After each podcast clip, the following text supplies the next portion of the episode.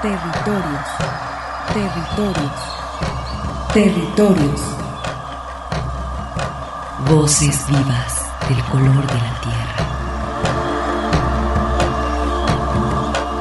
¿Cuál es el objetivo del Congreso Nacional Indígena? Es el de defendernos como indígenas, de que nos reconozcan nuestra autonomía. El Congreso Nacional Indígena tiene unos principios, son servir y no servirse, representar y no suplantar, construir y no destruir, obedecer y no mandar, proponer y no imponer, convencer y no vencer, y bajar y no subir. Estos son los principios que, en el que ha trabajado el Congreso Nacional Indígena. Una de sus consignas dice, nunca más un México sin nosotros. Territorios. Una producción de la Coordinación General de Extensión, UDG. Territorios.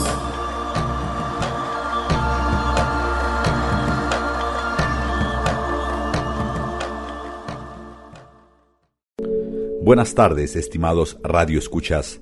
Mi nombre es Armando Abreu y les recuerdo que esta es una emisión grabada debido al periodo vacacional por el que estamos atravesando.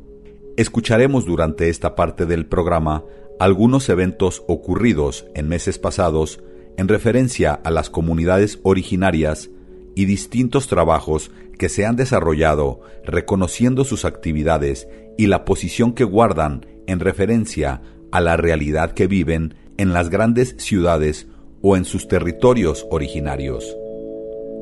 Ahora vamos a escuchar este conversatorio, Estrategias comunitarias y defensa de la vida frente a la pandemia, cuerpo, territorio y espiritualidad, transmitido por la página de Facebook LASA Otros Saberes. se llevó a cabo el pasado jueves 27 de mayo en las páginas electrónicas de Facebook Laza Otros Saberes, el conversatorio Estrategias Comunitarias y Defensa de la Vida frente a la pandemia, cuerpo, territorio y espiritualidad. El doctor e investigador Fortino Domínguez nos comenta las impresiones de las comunidades indígenas que viven en la zona metropolitana de Guadalajara, en referencia a cómo han vivido parte de la crisis sanitaria del COVID. Entonces, algo que primero nos dimos cuenta, y eso lo empezamos a conversar, es que la crisis es el capitalismo y el virus solamente es un síntoma. Porque luego nos empezamos a dar cuenta que mucha gente se clavaba solamente en esta retórica de los medios de comunicación de como si el COVID-19 fuera todo el asunto. Lo primero que vimos es entender que el sistema capitalista es el causante de esta crisis, de esta crisis sanitaria. Y ahí también nos dimos cuenta cómo es que eh, los gobiernos empezaron a gestionar. En el caso de Guadalajara fue horrible, o sea, fue un momento en el cual muchos pueblos indígenas de la ciudad nos juntamos, nos reunimos, pero nos dimos cuenta que el Estado, y por eso también nosotros como SOCE nos retiramos, estaba utilizando la pandemia con un asunto corporativista. También otro síntoma que nos dimos cuenta es que pues, el sistema de salud está colapsado. Y eso no solamente tiene que ver con el COVID-19, sino con un sistema en general que está decayendo en términos económicos, de salud, y eso nos empezó a, a, también identificar que hay un discurso hegemónico de la salud.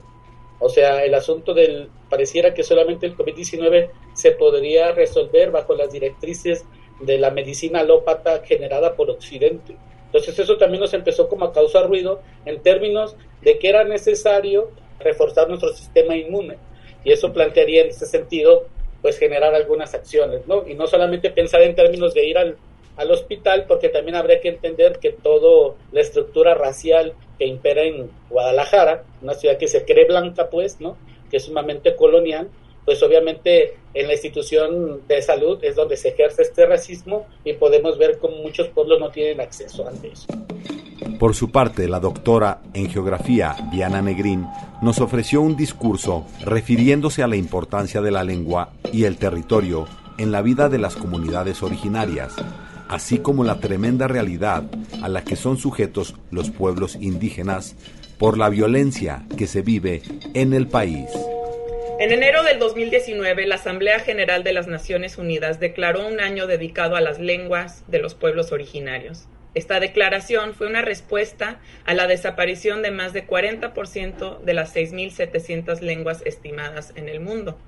La ONU afirmó, y cito, que los saberes en estos idiomas y los pueblos que los albergan están siendo reconocidos cada vez más como recursos estratégicos para la buena gobernanza, la construcción de paz, la reconciliación y el desarrollo sustentable.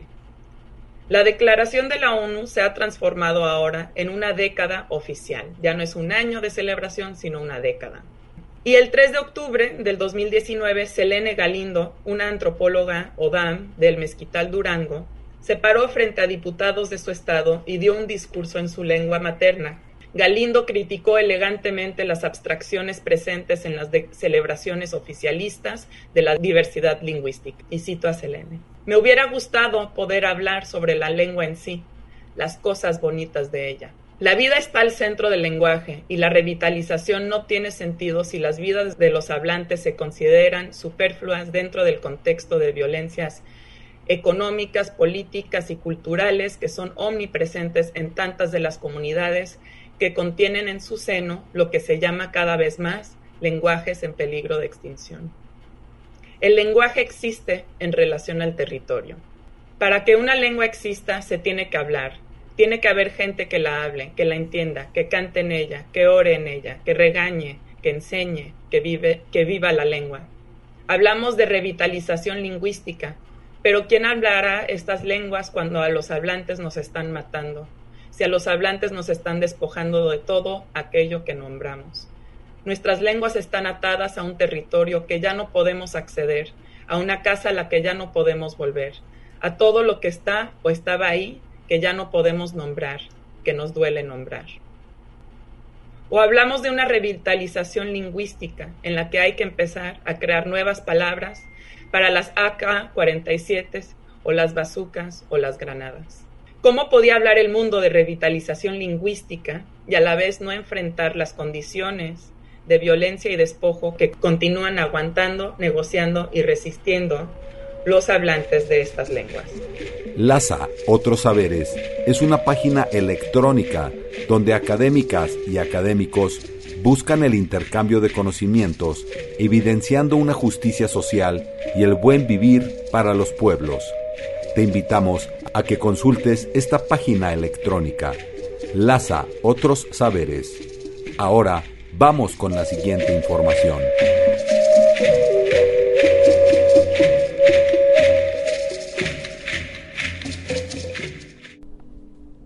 Para continuar con el programa, vamos a escuchar los diálogos por la autodeterminación indígena, realizados en el mes de junio por parte de la Universidad de Cataluña a través de una reunión virtual donde participaron tres líderes mujeres de diferentes comunidades originarias del sur del continente.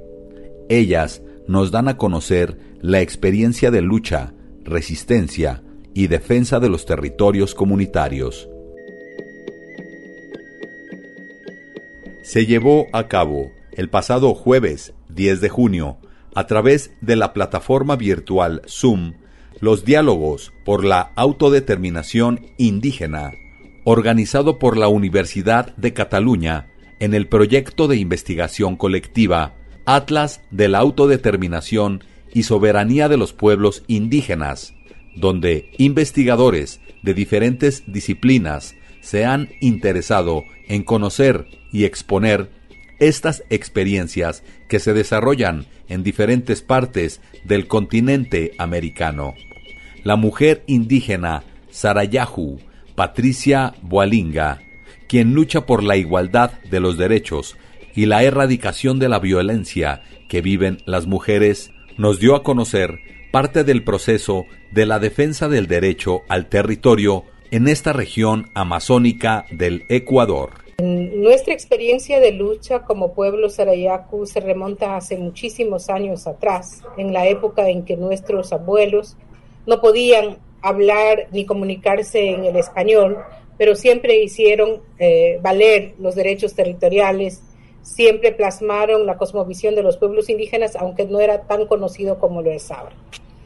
La lucha más visible empieza en los años 89-90, donde ingresa una empresa petrolera, Sarayaku se resiste, y sobre todo plantea el reconocimiento territorial de pueblos indígenas. Por eso en la marcha del 92 salimos a Quito en una gran marcha y logramos la adjudicación de territorios en esta provincia. Después de eso, la constitución del Ecuador establece que el subsuelo es del Estado.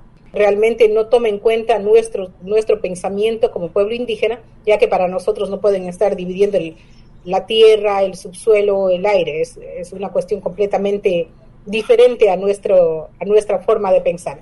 Y con esa excusa de que el subsuelo es del Estado, el gobierno lo que ha hecho es concesionar bloques petroleros en territorios indígenas. Así es como llegan en el 96 a concesionar el denominado bloque 23 y donde empieza la lucha frontal de Sarayaku tomando una determinación de que no ingresarán las empresas petroleras al territorio.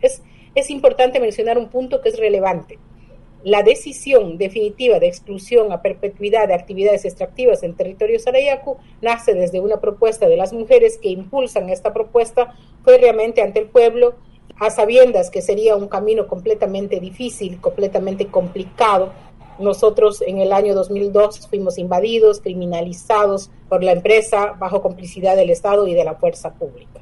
Este proceso se le denomina ahora o se lo conoce como el caso Sarayaku porque ha tenido un proceso muy fuerte que ha llegado hasta el sistema interamericano de derechos humanos en un juicio sin precedentes que, ganado, que ganamos en el 2012 donde la Corte falla a favor del pueblo de Sarayaku y visibiliza todos los atropellos que realizó el Estado ecuatoriano, los gobiernos de turno, y pone en relevancia todo el tema de la jurisprudencia sobre materia de consulta libre previa informada que tiene que ver con el consentimiento que tienen que dar los pueblos indígenas cuando ven afectados sus territorios. Por su parte, la compañera Delcy Medina, indígena guaraní de Bolivia, nos habla del proceso de organización de las comunidades desde la década de los años 80. Acá en Bolivia, como pueblo guaraní, después de 100 años de la última masacre de la guerra de Curuyuki, es que hemos estado casi 100 años callados, ¿no? Pero eh, a partir del 87 nos volvimos a organizar y en el 86 nace la Asamblea del Pueblo Guaraní, nuevamente nos organizamos y la primera marcha histórica que tenemos fue en el 1990. Uno, lo fundamental era la demanda del tierra-territorio, ¿no? En 1992 fue la primera reunión a nivel del gobierno nacional, eh, recordando también la guerra de en Kuruyuki, ¿no? La masacre de Kuruyuki, eh, donde muere un líder de nosotros, ¿no? A Tumpa y es que ahí nosotros hicimos un pliego petitorio donde nos incluyan ¿no? a los pueblos indígenas, teníamos el pedido la, la recuperación de nuestro territorio, ¿no? La inclusión de la educación, las mujeres, porque en ese tiempo también no teníamos eh, derecho a la educación las mujeres. También se pidió eh, la libre de expresión, también la educación bilingüe, ahí donde nosotros hemos ido trabajando, porque nosotros pensábamos siempre como pueblo indígena en poder recuperar nuestro territorio y poder autogobernarnos, ¿no? Se aprueba en la Constitución Política del Estado del 2009. A partir de ahí trabajamos nosotros los pueblos indígenas para poder hacer lo que era la autonomía, la autonomía indígena de conversión de municipio a autonomía, ¿no? Entonces es el proceso que hemos cumplido ah, en las luchas que hemos tenido y creo que hemos ido ganando como pueblo indígena. Los diálogos interculturales buscan aportar a la reflexión y al análisis sobre los derechos de los pueblos, la democracia, así como las políticas públicas que afectan directamente la vida y el consciente colectivo de los ciudadanos. A continuación, escucharemos al doctor Armando Márquez, quien fue nombrado el personaje distinguido de la región bajo el marco del 16 Encuentro de Especialistas de la región norte de Jalisco y sur de Zacatecas. Este es parte de su mensaje al recibir la distinción por parte del Centro Universitario del Norte.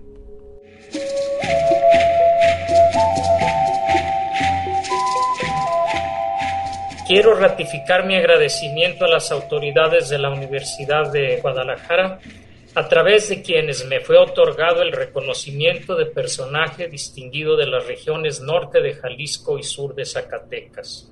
En la coyuntura local y regional, se ha entretejido una muy compleja madeja de procesos económicos, demográficos, políticos, culturales, que tienen que ver con la destrucción de la estructura productiva y social tradicional, en muchos sentidos se ha avanzado a una polarización mayor con su respectiva concentración en la apropiación del producto social, lo cual ha generado efectos demográficos, migración, despoblamiento, crecimiento de zonas urbanas marginales, aumento de la criminalidad, disgregación social, aumento de la ilegalidad y la presión sobre estructuras legales, cambio en las percepciones políticas, en las relaciones de poder, etc sí que tampoco se haya favorecido el desarrollo de relaciones más democráticas, informadas, participativas, equitativas.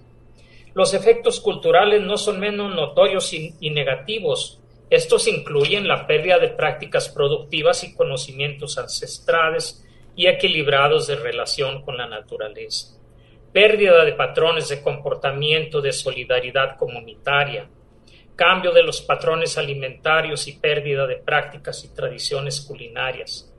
Cuestiones todas que tampoco han tenido efectos positivos, ni en los sujetos ni en general en sus congregaciones, favoreciendo en cambio la disgregación social, la pérdida de identidad, la proliferación de enfermedades como las llamadas metabólicas, las cardiovasculares, cáncer, entre otras la agudización del desequilibrio en las relaciones con la naturaleza y el medio ambiente y el incremento de la irresponsabilidad en relación con las condiciones naturales de existencia de la especie.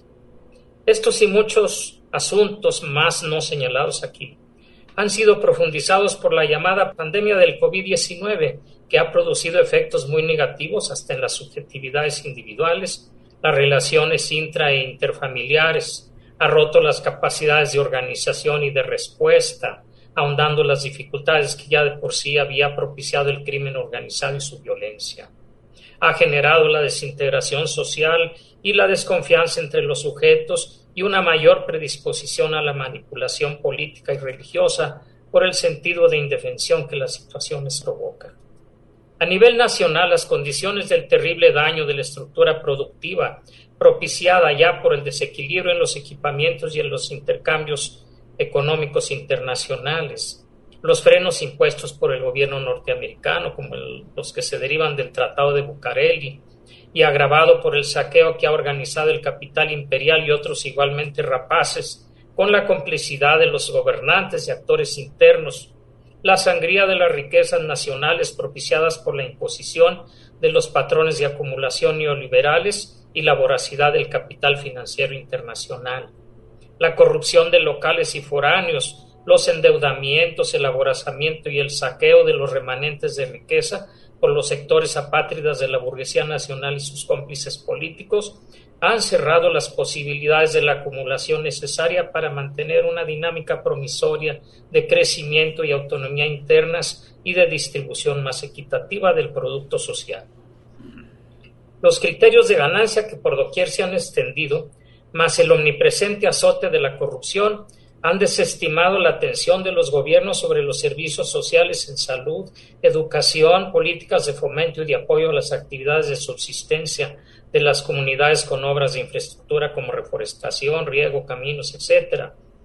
Promoción y soporte del trabajo artesanal, de la pequeña y mediana industria y la asesoría necesaria para el uso equilibrado de sus recursos e insumos.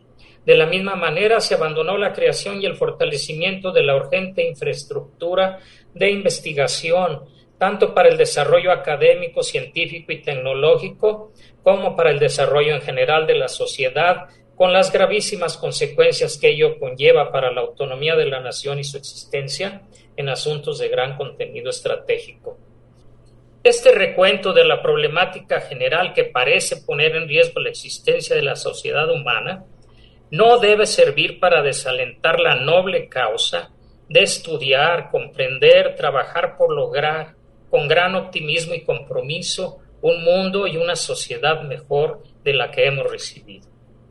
Está claro que además de los múltiples análisis que hagamos de nuestra realidad y de nuestros grandes compromisos de entenderla, mayores deben ser los esfuerzos por promover en ella y desarrollar una cultura de la solidaridad y la justicia, la tolerancia, el respeto a la diversidad, la promoción de la vida y la salud, cuestión que implica la preservación de las condiciones naturales de existencia, justa distribución y respeto, solidaridad, justicia social, aceptación de la diversidad, respeto a las normas de convivencia y a los derechos fundamentales de las personas y a su dignidad como tales. Mucho éxito en ello. Muchas gracias. Felicitamos al doctor Armando Márquez por ser el galardonado en este personaje distinguido de la región en el marco del 16 Encuentro de Especialistas Norte de Jalisco y Sur de Zacatecas, organizado por el Centro Universitario del Norte.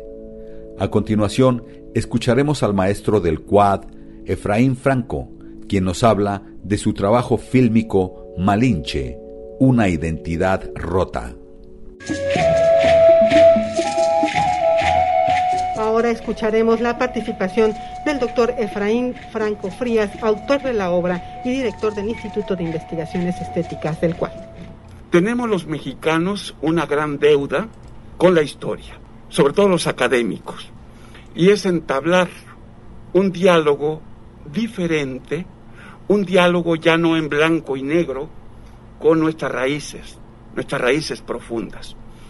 El teatro, el cine, el arte en sí, es una posibilidad extraordinaria para poder generar esta visión, abrir ventanas y conocer y conocernos. Estoy totalmente convencido que para amar más allá del fanatismo a un país, a una región, debe mediar el conocimiento, la investigación. Afortunadamente, en el Instituto de Investigaciones Estéticas hemos tenido la posibilidad de penetrar a diferentes facetas de nuestra historia, de nuestra cultura, de nuestra identidad. Producto de ese trabajo han sido obras como Malinche, Una identidad rota, eh, Las noches de Quetzalcoatl, Conjuros, que recientemente estuvo en Italia. Es decir, hemos tenido un espacio, un cobijo institucional que nos ha permitido sondear, penetrar en diferentes ventanas, en diferentes resquicios de nuestra realidad histórica, social y cultural. Malinche, indudablemente que es una de mis pasiones, porque es un personaje vital en lo histórico, cultural, simbólico, en sí, una piedra angular en la conformación de la identidad mexicana. Bien lo dice Octavio Paz, que nosotros como un pueblo edípico centramos en dos figuras femeninas nuestra parte de nuestra realidad emocional en Guadalupe y en Malinche, como una unidad indisoluble, como el sístole y el diástole de nuestra historia.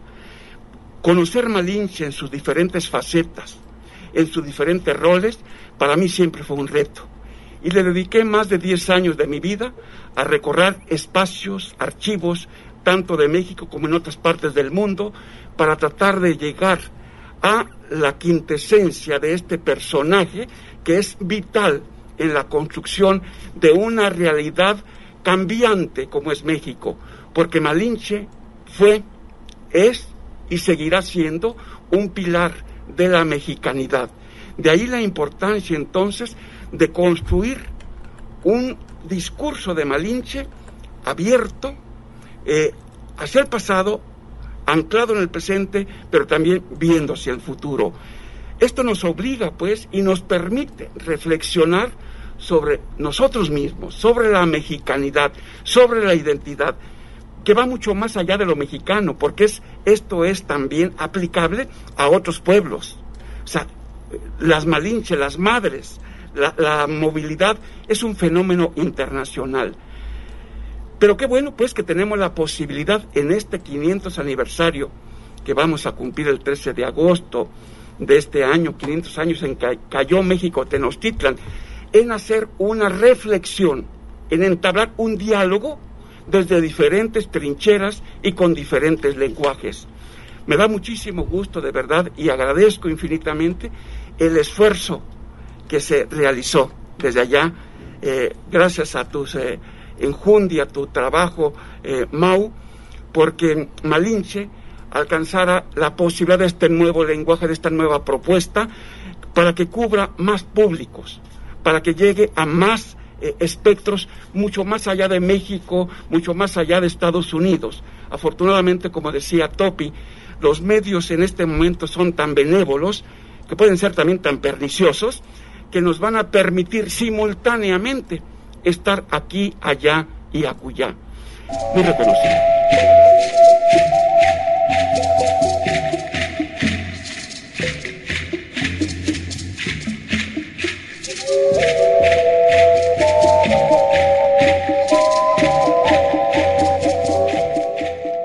Te recordamos que esta es una emisión grabada. Vamos a una pausa. Quédate aquí. Estás en territorios.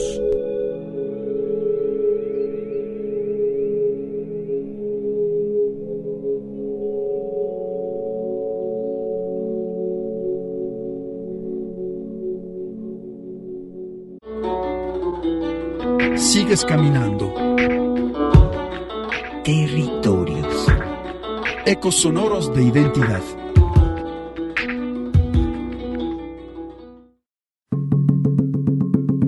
La palabra de los pueblos. Un espacio para la comunicación sin fronteras.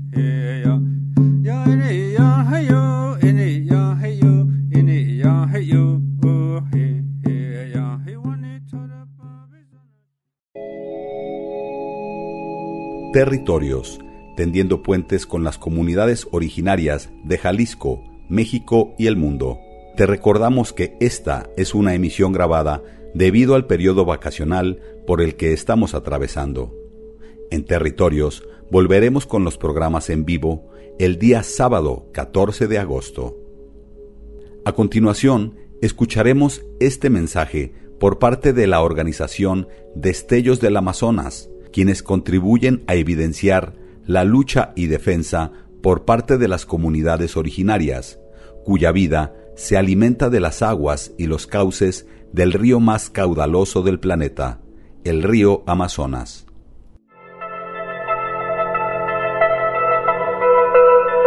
Como indígenas que pasamos aquí ya no podemos alimentarnos de nada.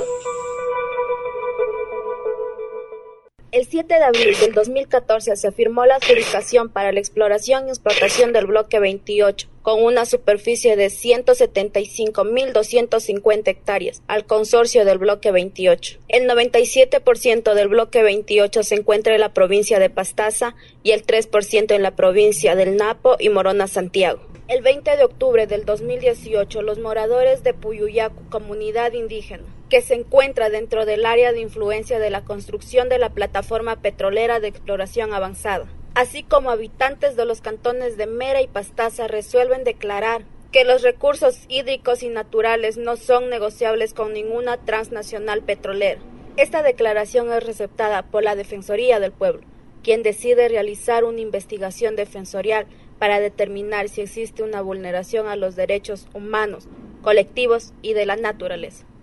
Además, saber si existió adecuados procesos de consulta hacia la población y así ratificar o no las argumentaciones de los pobladores. Y en este tiempo se viene desarrollando un proceso de socialización sobre las actividades petroleras dentro del bloque 28, que fue asignada a la empresa Petroamazonas para avanzar en el proyecto de construcción de una plataforma y su vía de acceso a la perforación de un pozo exploratorio y dos de avanzada en el área Mirador Bloque 28 dentro de una zona biológicamente sensible y que es parte de la zona de amortiguamiento del Parque Nacional Yanganates y del corredor ecológico entre el Parque Nacional Sangay y el Yanganates. Y es una de las áreas consideradas como prioritarias para la conservación por lo que cualquier actividad extractiva afectaría esta zona tan sensible.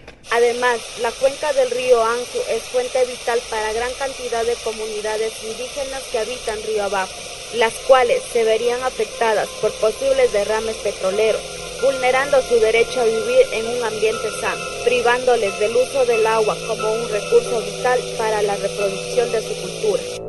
Asimismo, se verían afectadas las principales fuentes de agua de la provincia de Pastaza. En nuestras manos está defender el agua que consumimos diariamente. La clave es contar con información adecuada, la organización y la unidad de todos y todas. No vamos a permitir que nos arrebaten nuestra agua. No te quedes quieto, fluye como el agua. Apoyamos a las comunidades locales, estatales, nacionales y continentales que mantienen una defensa por la conservación del agua, los bosques y los territorios comunales.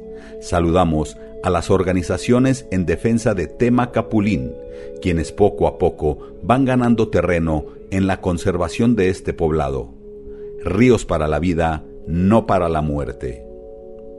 A continuación, vamos a recordar la ceremonia de premiación del Premio de Literaturas Indígenas de América 2019, donde la poeta Natalia Toledo formó parte de este evento, engalanando con su presencia y su palabra.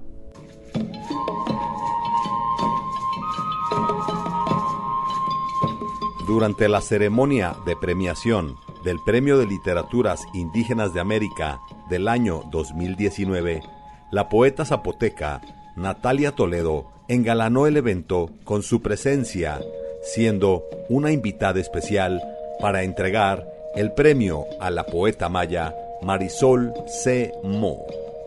Recordemos las palabras de la poeta vinizá, Natalia Toledo, quien nos recuerda el espíritu indígena que vive a través de su lengua y su palabra, así como la fuerza de la mujer en estos tiempos de transformación.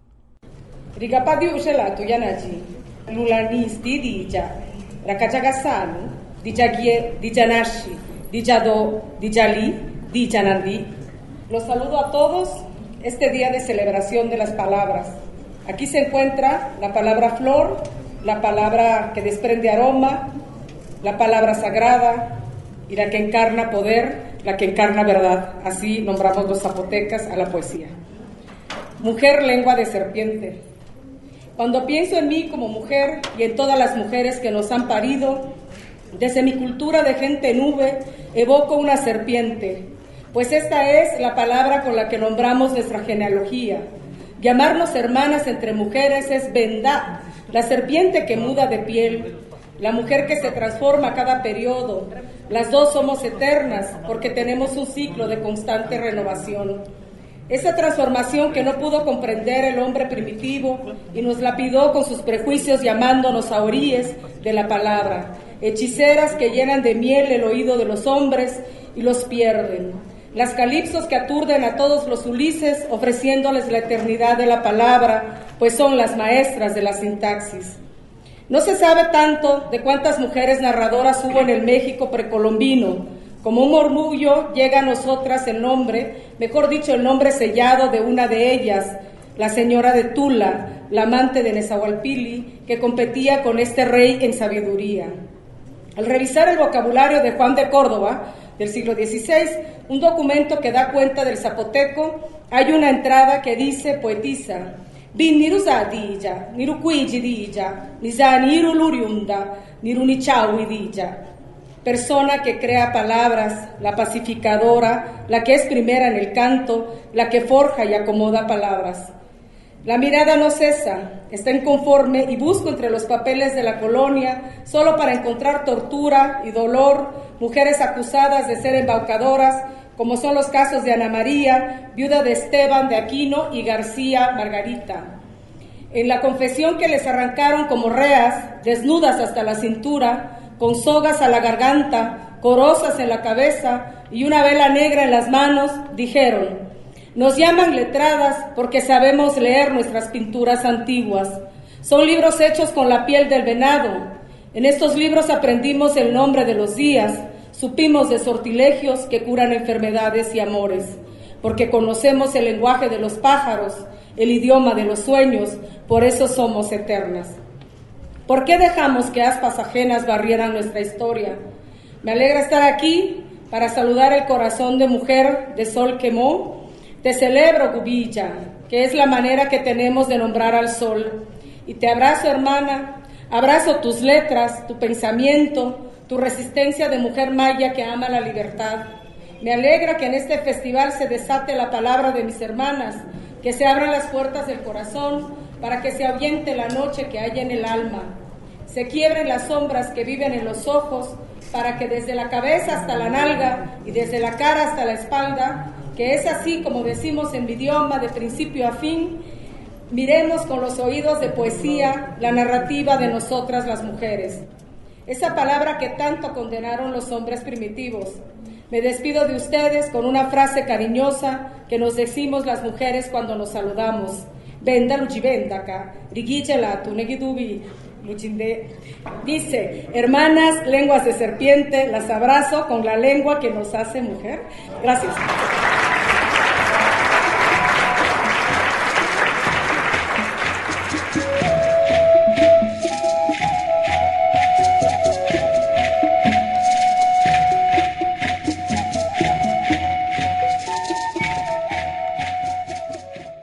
Continuación, escucharemos esta entrevista a Sol C. Mo, ganadora del Premio en Literaturas Indígenas de América 2019.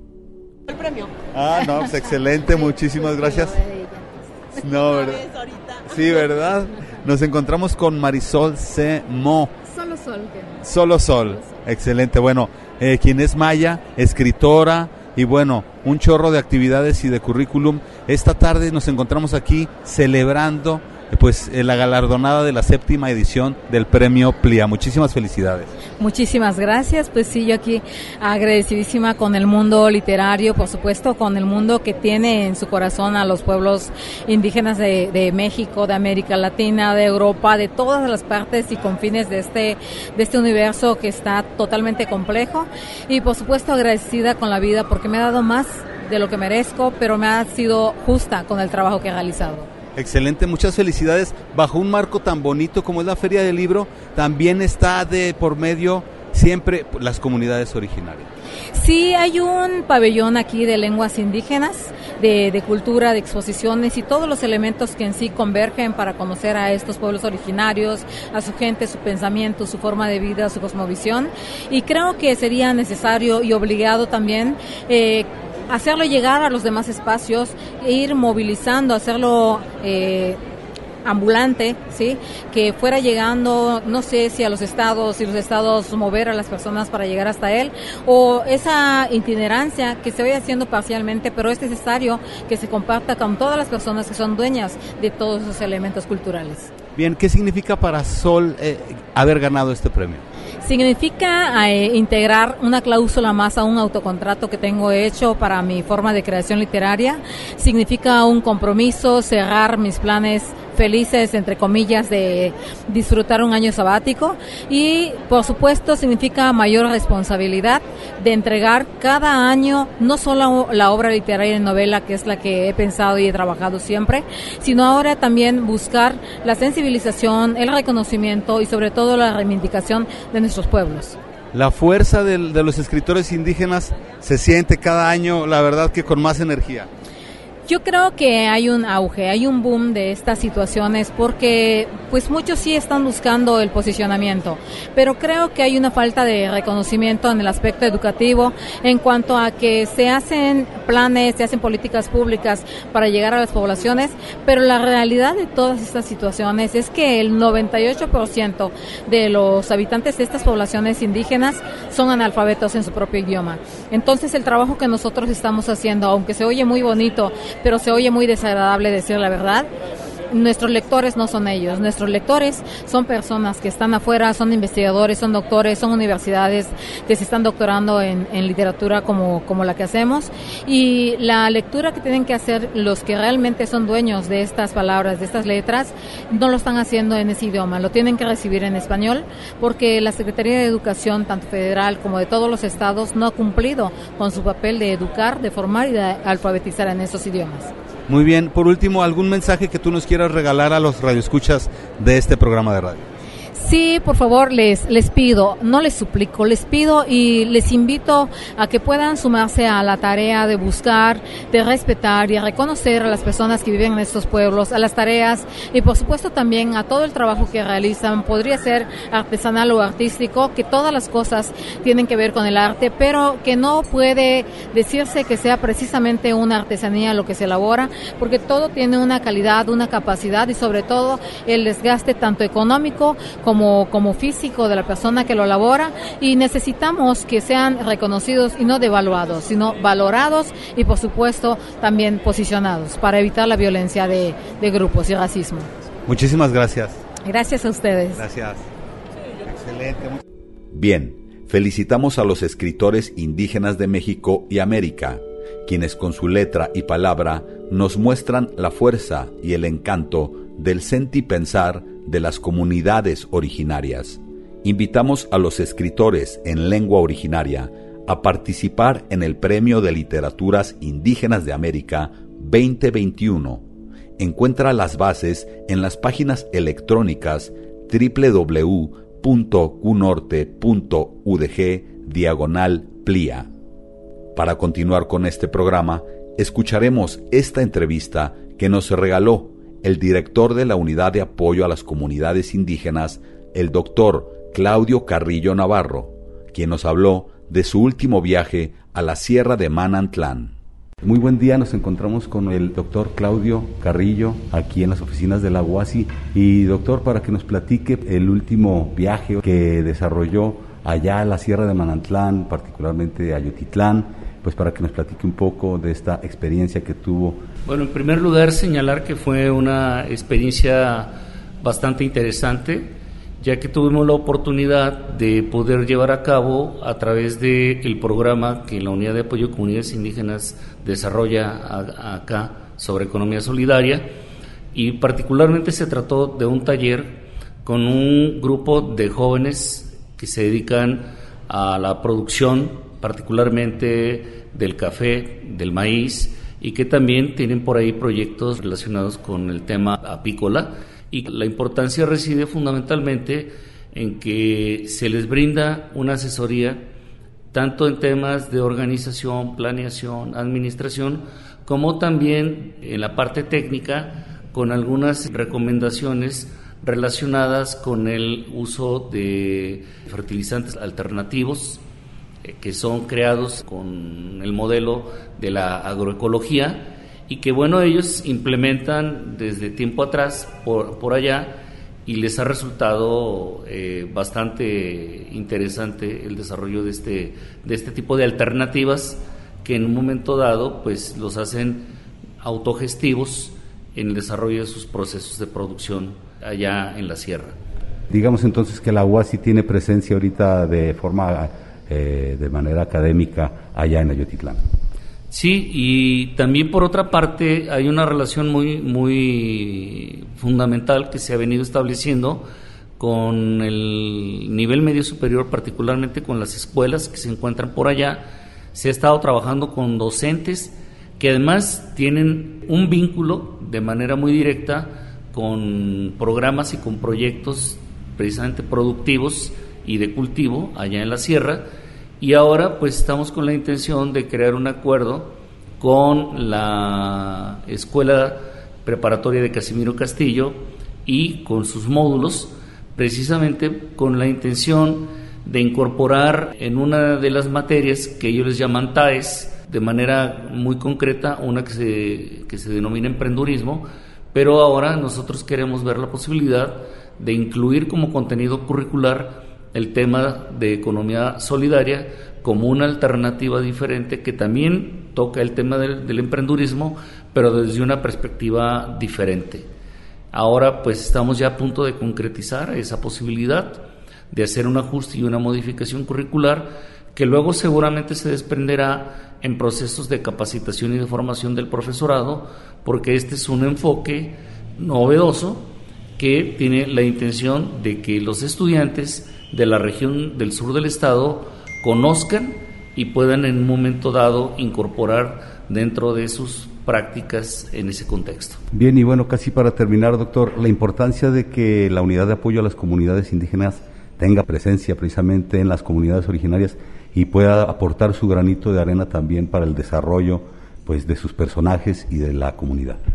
Bueno, para nosotros es fundamental tener un contacto con las comunidades originarias porque quizás la parte más relevante del trabajo que pretende hacer la, la unidad reside precisamente en ese contacto, en ese acompañamiento, en ese apoyo que es no solamente técnico, académico y profesional, sino que también tiene que ver con un proyecto y una visión que nos vincula con los pueblos originarios. Es decir, hay todo un horizonte en donde nosotros logramos plasmar una concepción de vida, de mundo, de ética, que eh, establece de manera más directa la relación universidad-pueblos originarios. ¿Algún mensaje que usted nos quiera regalar a los radioescuchas de territorio?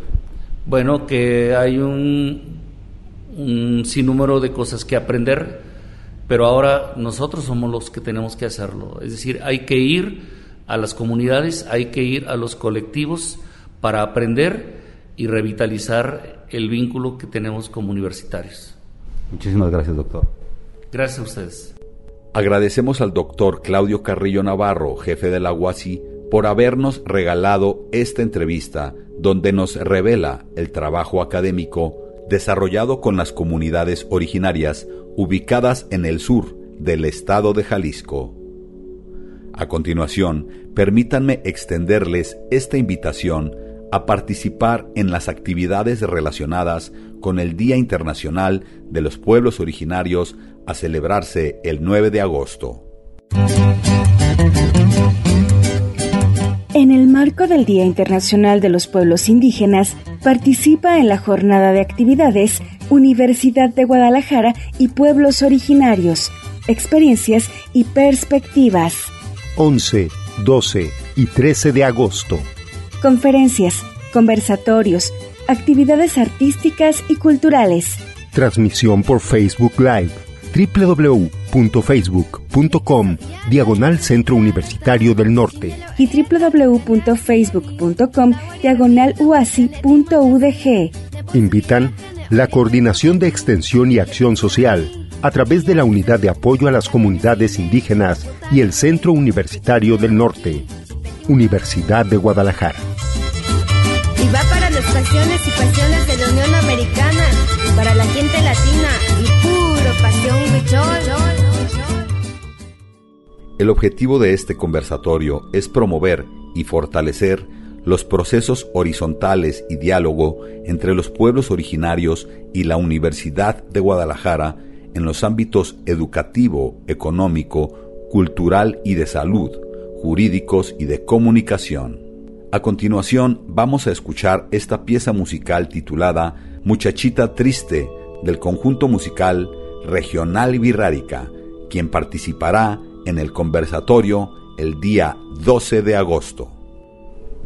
Y bien, te invitamos al concurso de fotografía del Día Internacional de los Pueblos Indígenas, con el propósito de incentivar a través de la fotografía el conocimiento y la valoración de la riqueza cultural de los pueblos indígenas.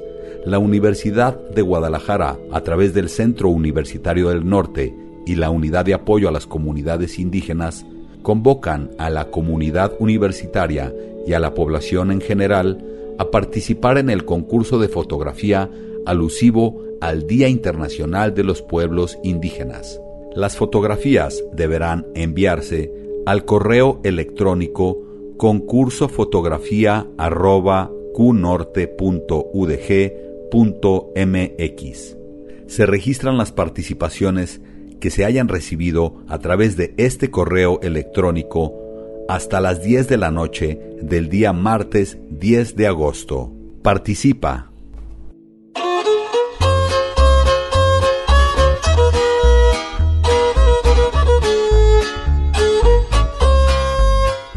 Muy buenos días, buenas tardes. Mi nombre es Osvaldo Cosío González, soy de la zona norte del estado de Jalisco, de la comunidad de Tuapuria, Santa Catarina, Cuescomatitlán. Actualmente estoy estudiando la carrera de medicina. El motivo de este audio es porque estoy organizando una rifa, a hacerles la invitación para que se sumen a esta gran causa. El objetivo es recaudar fondos para poder seguir manteniéndome en esta carrera. Sabemos que es muy cara por los libros, por el uniforme y todos los materiales que se requieren, ¿no? El boleto de la rifa está a 100 pesos. El producto es un morral, es de mi origen natal y hecha por mi mamá. Para aquella persona que se quiera sumar, pues se lo agradecería mucho. Mis datos son Facebook Josh Cosío, mi número de teléfono 33 20 57 51 38. 33 20 57 51 38. Mándenme mensaje y pues yo les respondo al instante. Muchísimas gracias a todas las personas que pues se sumen a esta gran causa. Y nos vamos hasta Cuepa. Muy radica,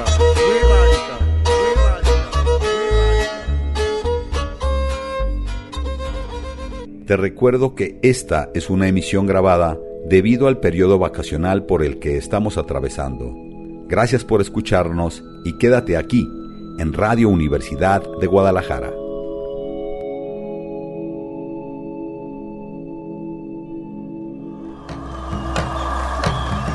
Territorios.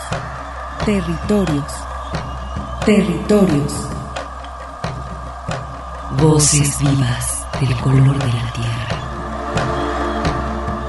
El Congreso Nacional Indígena tiene unos principios, son servir y no servirse, representar y no suplantar, construir y no destruir, obedecer y no mandar, proponer y no imponer, convencer y no vencer, y bajar y no subir. Una de sus consignas dice, nunca más un México sin nosotros. Los esperamos nuevamente el próximo sábado a las 12 del día. Agradecemos el favor de su atención y sigan escuchando Red Radio Universidad de Guadalajara. Territorios.